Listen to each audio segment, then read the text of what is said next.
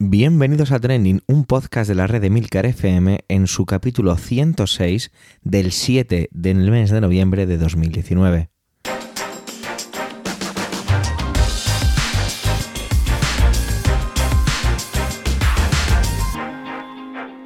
Trending es un podcast sobre lo que pasa, lo que ocurre, sobre las noticias que pueblan las redes sociales. Todo ello con opinión y siempre con ánimo de compartir. Por ello somos varias voces, aunque yo, Javier Soler, haga de presentador. Trending es tu podcast de noticias semanal. Adelante. Noviembre la verdad es que viene a tope. Empezamos el mes y el penúltimo del año con un trending que empieza ya a saber a viejo, a cansino y está cogiendo ya un poquito de polvo. Y es que cualquier ciudadano que viva en España lo sabe y es que este domingo tenemos otra vez elecciones generales. Vamos a ver qué es lo que ocurre con ello. El lunes, pues tuvo lugar un debate ¿no? con los principales candidatos y evidentemente tocaba traerlo aquí. Y de hecho de ello se ha encargado Antonio, porque yo no pude verlo, tampoco puse mucho interés en hacerlo, así que me va a venir fenomenal para entender un poquito las claves de aquello. Así que vamos a ver qué nos cuenta Antonio sobre todo esto y os dejo ya con él. Adelante Antonio.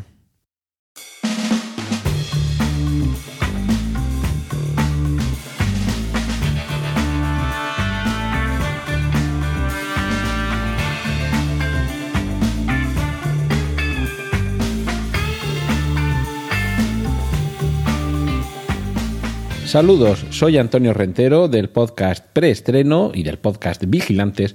Y esta semana en Trending no voy a hablaros ni de cine, ni de series de televisión, ni de cómics. Os voy a hablar de la hartazón, de la hartazón electoral, de la hartazón electoral de debates. Hemos tenido casi una cuenta atrás de debates electorales en estos últimos días. Debate a 7, debate a 6, a 5, a 4, 3, 2, 1.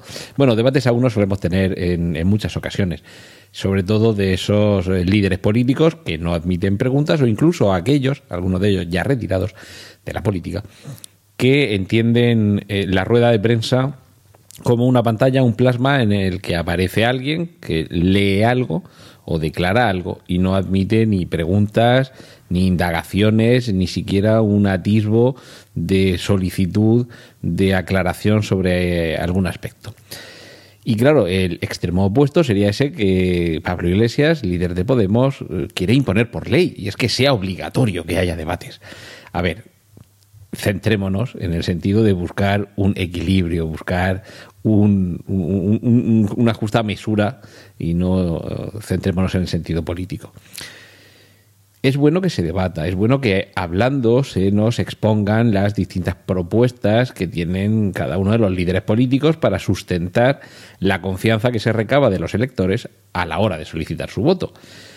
Pero estos debates que hemos estado, a los que hemos estado asistiendo casi con bochorno en estos últimos eh, días, realmente creo que les hacen un flaco favor, a, eh, perdón, un flaco favor a la mayoría de ellos, porque son pocos los que realmente quedan bien, son pocos los que, a pesar de que queden bien, eso no significa que nos convenzan.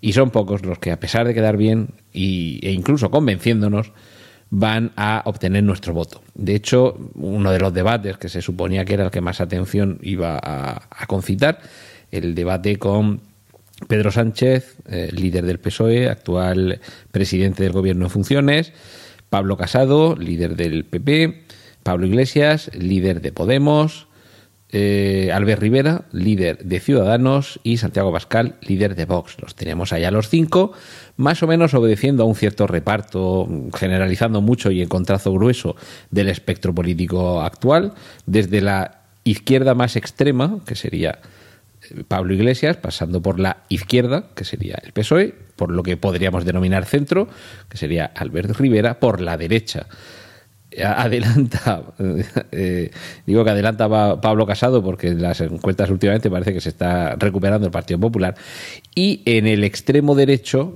tendríamos a Santiago Abascal. Las respuestas que nos dieron eh, eran, eran bochornosas. Algunos no defendían un programa, sino que simplemente atacaban. Otros recababan una respuesta por parte de algún candidato que se empeñaba en jugar al sudoku o buscar un crucigrama o, ir trazando una línea de puntos sin levantar la mirada, abstraído de todo, y cuando terminaba el turno de la pregunta que le estaban haciendo, lo que hacía era salir por peteneras, no responder a lo que se le preguntaba.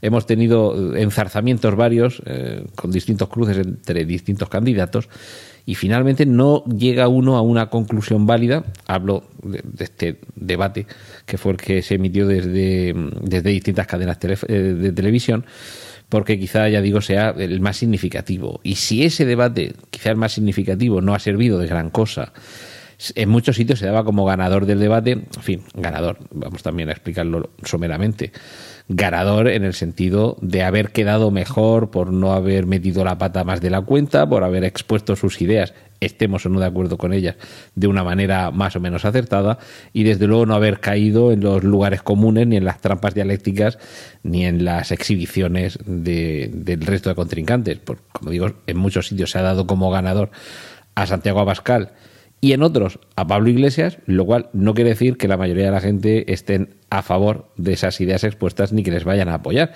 sino que simplemente esa noche los dos defendieron sus ideas, cosa que además suelen hacerlos cada uno en su estilo bastante bien. Eh, estos dos políticos de unas formaciones que por mucho que vayan sumando más siguen siendo minoritarias si las comparamos con el PP, o mejor dicho, con el PSOE y con el PP por número de votos y número de escaños, son en ese sentido minoritarias, por mucho que esté cada vez más teniendo, según las encuestas, más apoyos Vox y por mucho que se mantenga, pero sin perder demasiado, Podemos. Creo que ambos partidos tienen una barrera, hay un número de, de votantes, pongamos 5 o 7 millones de votantes, y me parece que ese es su techo de cristal y otros partidos, a pesar del discurso, a pesar de trasladar, quizá en momentos con acierto, en otros con desacierto, sus ideas, se están estrellando porque a lo mejor están pagando en sus lomos las culpas que, que deberían arrostrar otros. Me estoy refiriendo evidentemente a ciudadanos, que creo que se va a pegar un leñazo, cosa que a mí, por una parte, me parece muy bien que se lo pegue, a ver si dimite Albert Rivera, ponen de número uno a Inés Arrimadas y entonces me vuelvo a pensar lo de dejar el voto en blanco, por lo menos votar que tengamos por primera vez una presidenta de gobierno en España. Pero, pero bueno, mm, sobre todo lo que, lo que quería trasladar es ese hartazgo que tenemos de estos debates que realmente no terminan de aclarar nada, Insisto en este debate porque ya digo que es el que quizá ha tenido más eco, el que han visto también más espectadores.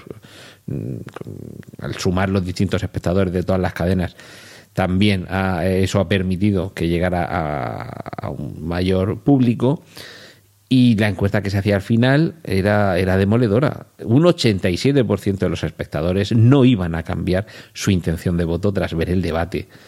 Entonces, ¿de verdad merece tanto la pena todo esto que mm, Pablo Iglesias quiere hacer obligatorio, que exista obligación de mantener debates, cuando realmente sirven para poco en el sentido de aclarar o de modificar el sentido del voto? Si ya lo tenías muy claro, esto bueno, pues hay ese porcentaje del 13% que a lo mejor si le aclara algo le hace cambiar de idea, lo saca de una papeleta para meterlo en otra, o de la abstención o el voto en blanco a decidirse por uno, oye, o al revés, que es que también puede suceder eso, que alguien que estaba convencido, oye, pues mira, voy a votar a mm, el partido que sea, y, después de ver el debate no, no me lo he pensado mejor y no voy a votar a ninguno. Entonces, creo que hemos llegado al punto de saturación, realmente. Hemos pasado de no tener ningún debate, a que hubiera uno o dos debates, aquellos debates históricos con Felipe González y José María Cenar. Eh, ahora tenemos debates que está muy bien que los tengamos, que no digo que no los haya, pero lo único que digo es que no centremos tanto la atención en esos debates, porque al final en esos debates lo que hay son palabras. Y todo en esta vida se demuestra por los hechos, no por las palabras. Y ese es el mayor problema, que se insiste en debatir cuando son los hechos lo que realmente debemos tener en cuenta a la hora de elegir o de no elegir una papeleta este domingo. En cualquier caso, por favor, reflexionad. Yo, como votante en blanco, os invito a que vayáis a votar, aunque sea en blanco o aunque sea nulo, pero por favor no os quedéis en casa y que vuestra decisión, incluso si es el voto nulo o la abstención o, el voto en blanco, sea, perdón, si es eh, el voto nulo o el voto en blanco, mm, ejercedlo de manera activa, no os quedéis en la abstención, que no sé si se juega más o menos en estas elecciones y no sé si dentro de tres o cuatro meses estaremos, eh, como decía en Twitter la otra noche Eduardo Casado, periodista y buen amigo, que decía, oye, ¿tenéis libres los domingos del mes de marzo de 2020? Es para una cosa. Pues esperemos que no tengamos en marzo otras elecciones. Un saludo a Antonio Rentero y ahora os dejo que sigáis disfrutando con los contenidos de mis compañeros aquí en Trending. Manuel no tenía un tema, ¿vale? Estaba así un poco indeciso, pero al final cogió y, y, trajo una idea que me pareció muy interesante y a los demás componentes de Trending también. Y era la definida así como la desafección política, ¿no? Y me siento muy identificado porque varias veces incluso lo he compartido aquí en Trending. Y es sobre cómo ciertas cosas que, realmente no nos importan cuando quizás sí deberían o todo lo contrario. Así que vamos a escuchar su aportación porque seguro que tiene unos puntos muy interesantes en ella. Adelante Manuel.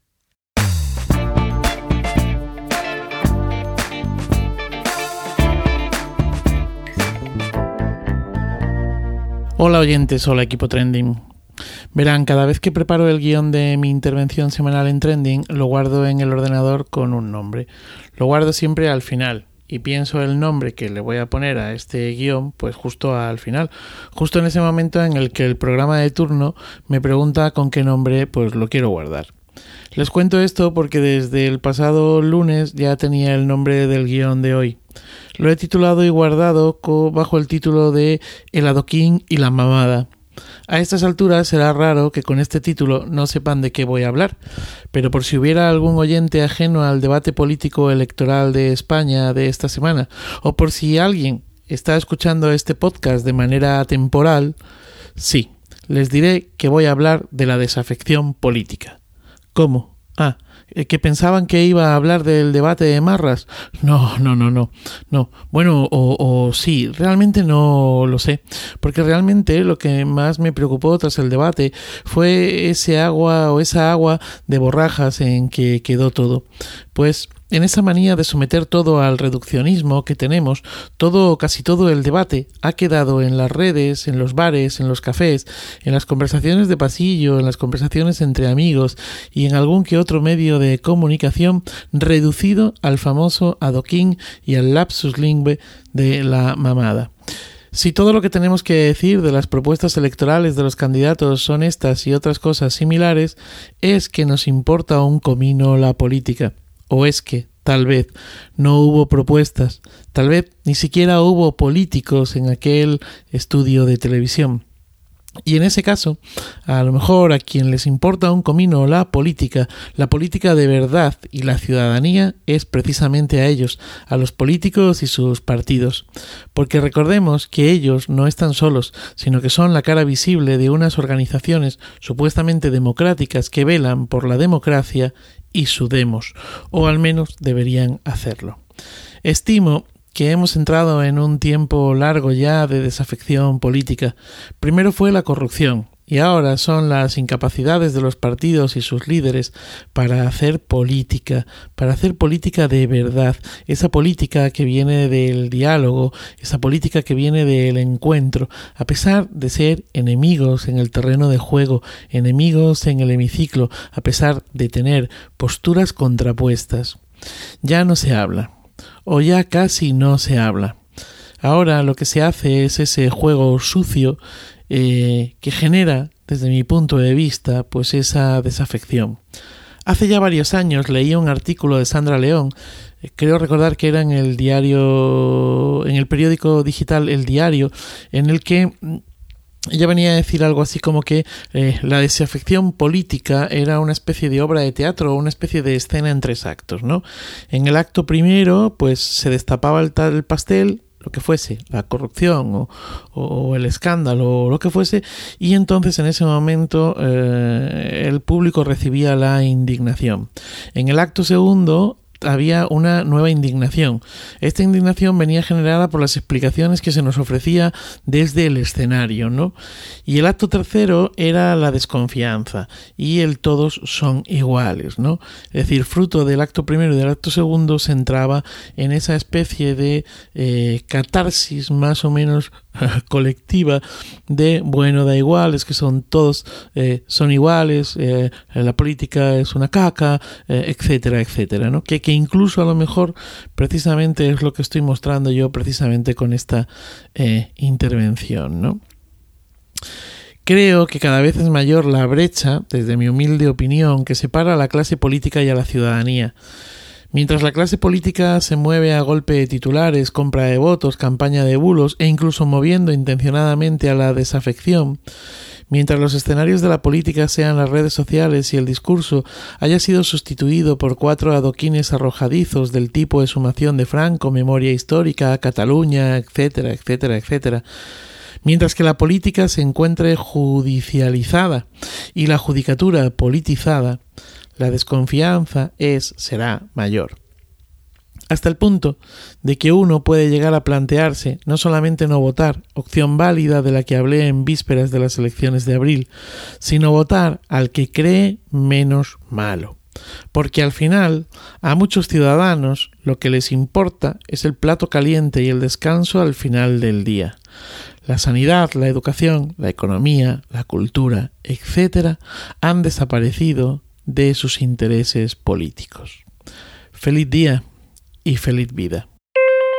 Iberoamérica de Cuento es un podcast maravilloso de esta red, de Milcar FM.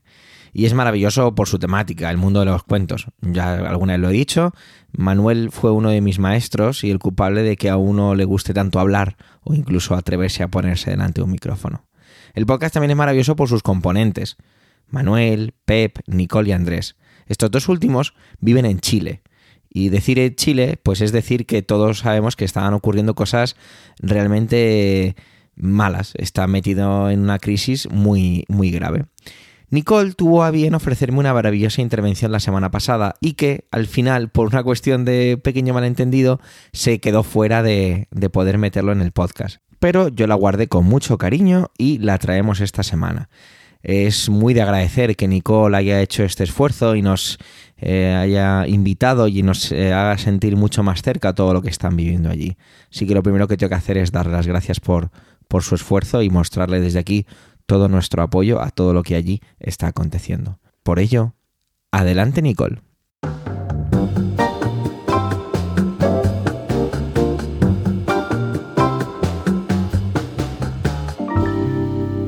Hola a todos los amigos y amigas del programa Trending. Soy Nicole Castillo, les hablo desde Santiago de Chile para contarles un poco todo lo que se está viviendo aquí en la contingencia nacional a raíz del estallido social que ya llevamos eh, casi dos semanas con movilizaciones, eh, bueno, con nuestra ciudad medianamente paralizada, venimos saliendo de un estado de emergencia y todo esto comenzó a partir del alza del transporte, el alza del pasaje de metro que subió 30 pesos chilenos y que a raíz de esta alza eh, estudiantes secundarios se comenzaron a organizar para hacer una evasión masiva. Y comenzaron así entre todos los secundarios a evadir el metro y el gobierno respondió con represión, autorizando a que las fuerzas policiales pudiesen ingresar a las estaciones de metro para frenar a los secundarios que estaban haciendo esta evasión. Y ahí comenzó una ola de represión y violencia, ya que comenzaron a tirar lacrimógena a los carros del metro, comenzaron a hacer detenciones por algo que, que no, no requería ese, ese, tipo de represión y así fue aumentando esto, los estudiantes empezaron a responder algunos rompiendo torniquetes, rompiendo también parte del inmobiliario de metro, eh, la represión comenzó a aumentar y el viernes pasado en la noche ya fuimos muchos los ciudadanos que salimos a la calle con cacerola a tocarlas pidiendo que se frenara esta represión. Sin embargo, el movimiento comenzó a crecer y, y nos dimos cuenta que en realidad la demanda no era por 30 pesos, sino que era por 30 años por 30 años de abuso, por 30 años en que, en que Chile ha sido parte de un sistema, eh, fuimos casi conejillos de India del, del modelo neoliberal, tuvimos 17 años de dictadura, de la dictadura de Pinochet, eh, y en esos años se comenzó en Chile a instalar un modelo eh, que en este momento tiene eh, nuestra educación y nuestro medio ambiente, nuestra salud en crisis. Tenemos un sistema público de salud en donde prácticamente no quedan insumos, están llamando a la gente a atenderse cuando ya se está muriendo, tenemos nuestra agua privatizada, creo que somos el único país del mundo con el agua privatizada, tenemos a la mayoría de la población con un sueldo que no alcanza a cubrir los costos de vida, que son muy similares a los de Madrid, pero con un sueldo mínimo de, algo así como 415 dólares. Contamos con una constitución realizada en la dictadura. Eh, que no, no, se ha, no se ha vuelto a realizar una nueva constitución de la democracia. Además, el 1% más rico del país concentra el 33% de los ingresos, que además tienen impuestos irrisorios. Y en realidad la respuesta a todas estas demandas comenzó a ser muertes, torturas, violaciones, se puso un estado de emergencia y salieron, se autorizó a que los militares salieran a las calles para reprimir las manifestaciones. Eh, ya vamos en 22 muertos estuvimos con toque de queda, ahora se bajó el toque de queda, se bajó el estado de emergencia, pero sin embargo siguen muchas manifestaciones en las calles, todos los días hay, hay marchas, sigue mucho la, la, represión.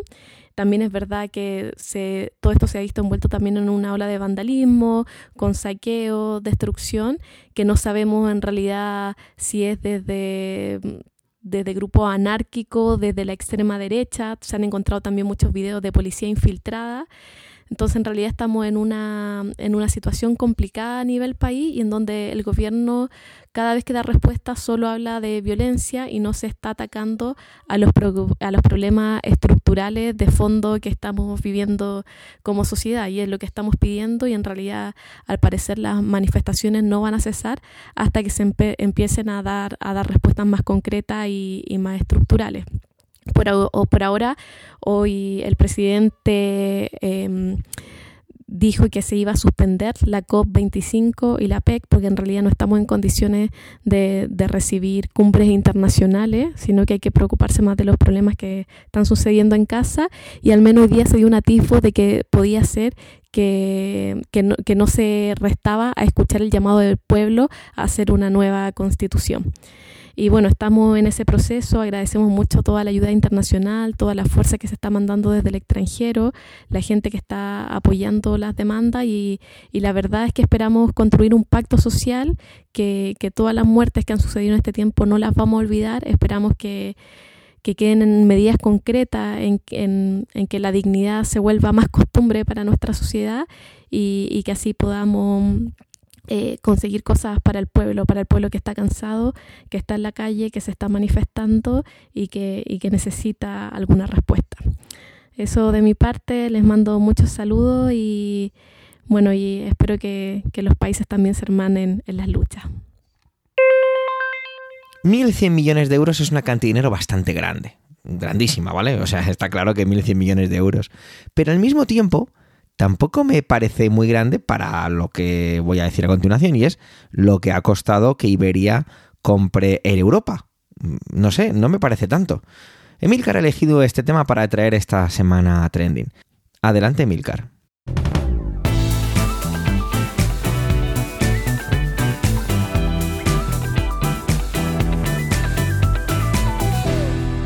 José María García, mítico periodista deportivo de la radio española, nos dejó en sus muchos años de desempeño profesional múltiples muletillas y frases hechas, con las que jalonaba sus programas nocturnos, haciendo temblar con ellas a todos los estamentos del deporte patrio.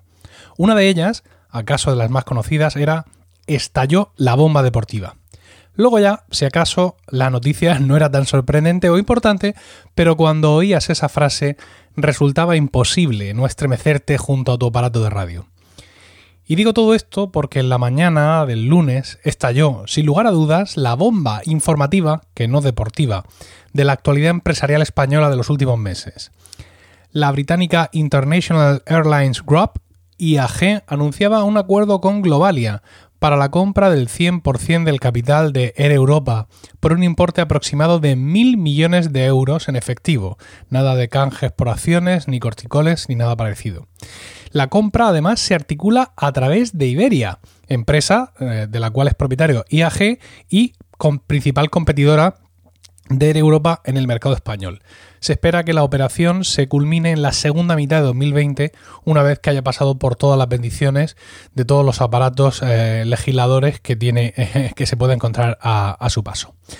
El mundo de la aviación comercial está en una fase de concentración y Air Europa era un caramelito, un candidato a ser adquirido por uno de los grandes conglomerados, pero sin duda lo que ha sorprendido es que esa adquisición venga de su directo competidor, de Iberia. De momento, ambas empresas van a seguir operando bajo sus respectivas marcas. Con una plantilla reducida y muy eficiente, Air Europa es una empresa rentable, hasta el punto de ser la responsable del 52% de los ingresos del grupo Globalia en 2018. La unión de Iberia y de Air Europa dará lugar a la quinta aerolínea más grande de Europa en número de aviones grandes, con 63 aviones a tan solo dos aviones de la holandesa KLM. En palabras textuales de un comunicado de IAG, esta operación contribuirá a hacer del aeropuerto de Madrid-Barajas un hub más eficiente, que podrá competir mejor y con mejores herramientas con los principales hubs de Europa. Además de contribuir a la red de rutas entre Europa y América Latina, permitirá disponer de más conectividad y masa crítica para abrir nuevas rutas y crecer en otros mercados donde ahora no está o su presencia es muy pequeña y ofrecer mejores servicios a los clientes, asegura IAG, efectivamente. Ante una noticia así, más que optimismo, digamos, al, usuario medio le llena de pánico, ¿no? Porque la ausencia de competencia, pues trae lo que trae, más uniformidad en los precios, precios más elevados, servicios peores porque no tienes una alternativa, ¿no? El escenario hasta ahora de la aviación española, pues con esos dos grandes competidores, Iberia y Air Europa, pues podía suponer muchas cosas. Pero ojo a esto que dicen del hub eh, Madrid-Barajas, porque esto también es muy interesante para nosotros. ¿Qué es un hub? Pues un hub es, eh, pues eso, es un sitio donde ocurren conexiones. Y en los grandes aeropuertos europeos son hubs donde hay una, gran dominación de un operador, ¿no? Es decir, hay aeropuertos, en, en aeropuerto de no sé cuál es el principal de Holanda, pues KLM opera el 60% de los vuelos, ¿no? Y ahora va a ocurrir que en Madrid-Barajas va a haber un gran, operación, un gran operador, Iberia-Air Europa, que va a operar la gran mayoría de los vuelos. ¿Y eso por qué es bueno para nosotros? Bueno, pues eso es bueno porque ahora pueden crear estrategias conjuntas para ofrecer mejores rutas o para completar rutas, ¿no? Es decir, ahora aviones que confluyan en Madrid-Barajas de Iberia y de Air Europa y que vengan, quieran hacer escala o tengan que hacer escala en Madrid para hacer luego un viaje a Berlín, un viaje a Frankfurt, ahora van a ser, digamos, eh, pasajeros de ambas líneas las que son capaces de llenar ese avión y seguramente lo van a conseguir llenar cuando antes no lo podían llenar. De esa forma, pues si antes solo teníamos, imaginad, dos vuelos previa escala de Madrid a Frankfurt, insisto, no sé los que hay ahora mismo, pero tenemos dos, ahora podemos tener tres o podemos tener cuatro, ¿vale? Porque ahora ambas empresas van a operar en conjunto para precisamente optimizar todas esas rutas e incluso, como ya decía el comunicado de IAG, crear nuevas rutas. Por eso hay aeropuertos en Europa que son tan renombrados, porque precisamente la dominación de un operador en esos aeropuertos, o, la, mm, preponderancia, ¿no? El, hecho de que opere un altísimo porcentaje de vuelos, le permite manejar un gran volumen de pasajeros y por tanto ser capaz de completar más aviones y de poder crear rutas factibles y que operen con mucha frecuencia. De esta manera, pues eh, de una forma absolutamente irónica y que seguramente los que no entendemos de esto no nos esperábamos, el aeropuerto de Madrid-Barajas pues va a, sufrir, digamos, una subida en, en cuanto a su estatus internacional, porque ahora, por todo esto que os he contado, seguramente de ahí van a salir más vuelos y con más frecuencia. Es decir, que aunque la pérdida de la competencia siempre suele ser, siempre suele ser una mala noticia para los usuarios, en este caso, mm, Dios lo quiera, puede significar no ya no una mala noticia, sino incluso todo lo contrario.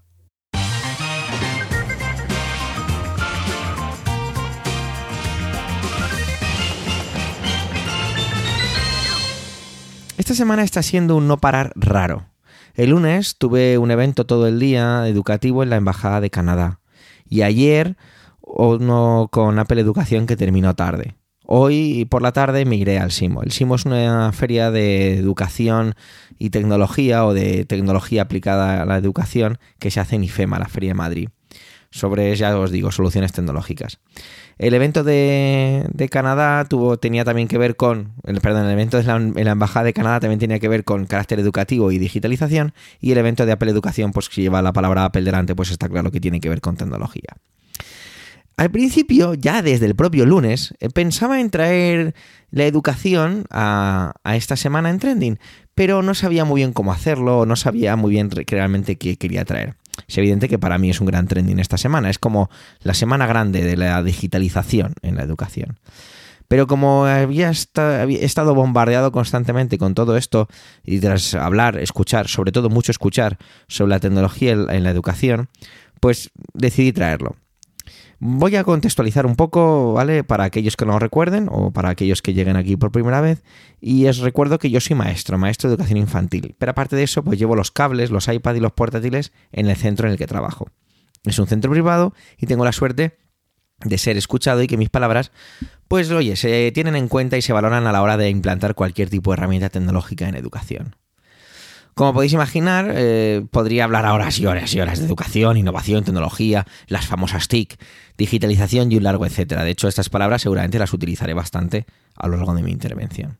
Pero lo que voy a hacer es traeros unas pinceladas, y recalco esto de pinceladas, de cómo dos grandes compañías, dos gigantes compañías, una de ellas es la que más factura en el mundo actualmente, se comportan en la educación, ¿vale? No es mi intención hacer una crítica, lo digo ya desde el principio, pero es para que veáis un poco, aquellos que no estéis metidos en este mundo, pues cómo funciona un poco esto, ¿vale? Estos gigantes, uno lo podéis haber adivinado porque incluso lo he nombrado antes, es Apple y el otro es Microsoft. ¿Vale? No sé por qué he dicho Apple y Microsoft, si, si entonces debería decir Apple en Microsoft. Pero bueno, vamos a decir Apple y Microsoft y ya está. Apple tiene un dispositivo estrella para educación. Se llama iPad. Yo creo que os sonará. Os sonará, perdón. Para Apple vender un iPad en educación es bastante sencillo. Pues bueno, primero no tenéis más que cogerlo y entenderéis por qué. Su portabilidad, su. Incluso podríamos llegar incluso a definir sencillez de uso, ¿vale? Hacen que sea una herramienta muy potente o muy atractiva para poder utilizar en educación. Por eso digo que es bastante sencillo venderlo. Y creo que han dado bastante en el clavo este, estos dos últimos años con ello. Aquí viene un apunte personal. Yo con Apple me enfado muchísimo, pero muchísimo, por cosas que no me salen bien y, bueno, tengo que reconocer que a veces, a veces puede ser culpa mía, otras creo que no es culpa mía, pero esto va al margen. Por eso digo que aunque yo me enfado mucho con ella, creo que ha hecho esto lo está haciendo bien. Cuando Apple te habla de educación, te suele decir que está en el, en el ADN de la compañía, ¿no? Y es que es una... Sí, es verdad que está en su ADN porque Apple es una empresa para ganar dinero y con la educación se gana dinero, mucho dinero. No lo he dicho tanto irónicamente como suelo a veces utilizar tono irónico. Esto no me parece ni bien ni mal, simplemente es así. Apple es capaz de venderte el iPad para uso como herramienta educativa simplemente con encenderlo. Y esto es literal. Simplemente con las aplicaciones que tiene un iPad, según lo sacas de la caja, tienes un sinfín de posibilidades que podrás aplicar a la educación. De hecho, ellos basan gran parte de su modelo en el no uso de muchas aplicaciones, sino por ejemplo en Keynote, que es el PowerPoint de, Apple, Pages, que es como el Word de, de Apple, GarageBand, iMovie, Notas, por ejemplo, te venden una solución perfectamente cohesionada, pulcra y cerrada. Lo que te cuentan menos es la parte que a mí me preocupa más, y es la parte de implantación y puramente IT o TIC o eh, técnica. La infraestructura mínima que necesitas, que si el MDM, que es el, como digamos, el controlador de los dispositivos, no voy a ponerme más técnico, ¿vale? Como parte de este proceso de venta, te proponen formación para el profesorado y esta formación la dan docentes. En el pasado yo fui a APDS, aquello era Apple Professional Development, que pasó a llamarse AET, Apple Expert Trainer, y que ahora ha vuelto a cambiar de nombre y no me acuerdo cuál es, ¿vale?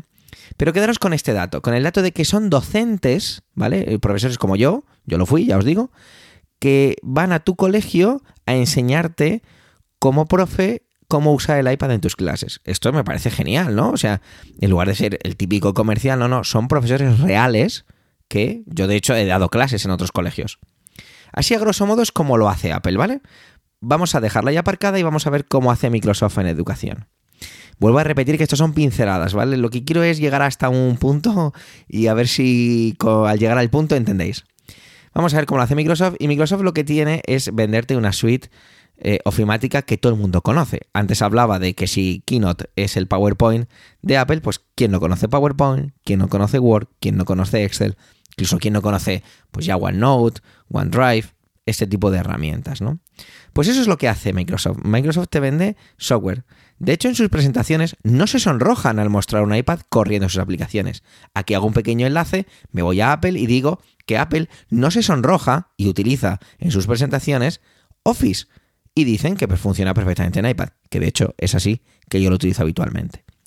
Una de las herramientas más poderosas que han implantado en educación y que mi colegio utiliza desde hace ya tres años es Microsoft Teams. Teams es un centro perfecto para comunicarte con tus alumnos, para hacer el envío y creación de proyectos, archivos de cualquier clase, algo muy sencillo, muy transparente y muy fácil, incluso también bastante seguro, bueno, muy seguro. Eh, de hecho, se nota bastante que Teams no era una herramienta desarrollada por Microsoft, sino que la compró. Se nota bastante. Microsoft utiliza a docentes que se certifican en su plataforma de educación llamados MIE, Microsoft Innovate Educator, o MIE Expert, o MIE no sé qué más, yo solo soy MIE, ¿vale? Es que la vida ya de momento no me da para más, no tengo tiempo para nada más y, bastante hago, pero bueno, eso es otra, historia. Para esto, a través de estos MIE, para enseñar, promocionar, demostrar sus productos. ¿Os suena un poco esto? Sí, es un poco lo que hacía Apple, con unos un poco matices, que tampoco vamos a entrar exactamente en las diferencias, pero bueno, existen diferencias. ¿Os dais cuenta de lo que dos grandísimas empresas como estas han conseguido? Os lo dice uno que está aquí dentro ¿eh? y, que, y que me encanta todas estas herramientas y que tienen un potencial espectacular. Esta gente, estas empresas han conseguido que te metas en sus plataformas, hagas sus cursos, uses sus productos y que luego se los vendas. No, no, no, no se os ha estropeado, no está mal editado el podcast. He parado durante un momento para dar una pausa dramática. No me digáis que esta no es la mejor estrategia del mundo. No voy a defender el uso de herramientas digitales aquí, que soy perfectamente capaz de hacerlo y si os apetece, os cuento cómo, cómo utilizo las nuevas tecnologías, aunque esto Emilcar lo está últimamente diciendo de, de, manera muy intencionada. Lo que quiero transmitir es que estas empresas han logrado crear un departamento de marketing externo casi de la nada. ¿Por qué Apple y Microsoft se meten en educación? Bueno, ellos te pueden dar muchas justificaciones, ¿vale? Pero yo os voy a dar mi visión, cómo lo veo yo como docente que utiliza esto de manera no es que cotidiana, es que son herramientas que han pasado a ser imprescindibles en mi trabajo, no solo para mí, sino para todo el centro. Si mis alumnos, que de hecho están acostumbrados al uso cotidiano de un iPad, cuando mañana sean un poco más mayores y le pidan a, los, a sus majestades, los Reyes Magos, una tablet, no van a querer una tablet Android, van a querer un iPad. ¿Por qué? Porque Apple se ha encargado a través de Apple Educación y de que el colegio lo utilice como herramienta a fidelizar a un cliente, a un cliente joven, a un cliente que si consigues fidelizarlo con 15, 16, 18 años, a partir de ahí ya lo tienes para siempre. No me digáis que no es inteligente hacer esto. Lo mismo ocurre con Office, en este caso Microsoft. Cuando mis alumnos abandonan el centro y su licencia educativa se acaba ya, ¿de acuerdo? Cuando ya se gradúan en segundo bachillerato, pues esa licencia se acaba. Esto lo he preguntado a mis alumnos que se graduaron hace dos años y el 100% directamente cuando se acabó la licencia del colegio fueron y se compraron una de en Microsoft para, para tener una suscripción de Office 365.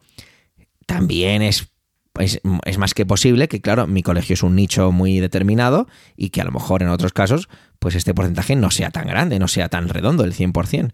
Pero no me digáis, pero sigue siendo un dato válido, ¿vale? Lo que quiero volver a dejar claro es que esto no me parece ni bien ni mal, que simplemente lo traigo aquí porque quizá no conozcáis cómo funciona este mundo y os puede parecer curioso y para mí es un trending esta semana porque esta es una semana muy de hablar de todo esto. Me encanta el uso de la tecnología en todos mis ámbitos y en el profesional, pues también. Estas herramientas son capaces de hacer cosas increíbles, pero nunca serán el fin, cosa que en muchas ocasiones se vende de esta forma y que ha sido el gran error. Son un facilitador, pero el que consigue que los alumnos aprendan no es el iPad, ni es Office, ni es Teams, ni es el profesor solo. Son lo que los profesores y los alumnos hacemos juntos. Solo tengo 15 años de experiencia docente, pero cada día me doy más cuenta de que aprendo mucho más de lo que enseño, porque aprendiendo yo me es mucho más sencillo enseñar. Quería extraeros estos y ya termino como eh, la conclusión es que todo puede ser industrializado y convertido en un negocio. Nada se salva. Y la educación, pues tampoco. Gracias por el tiempo que habéis dedicado a escucharnos en este capítulo centésimo sexto. Los comentarios siempre nos aportan enriquecimiento. No dudéis en dejarlos en emilcar.fm barra trending. Un saludo y hasta la semana que viene.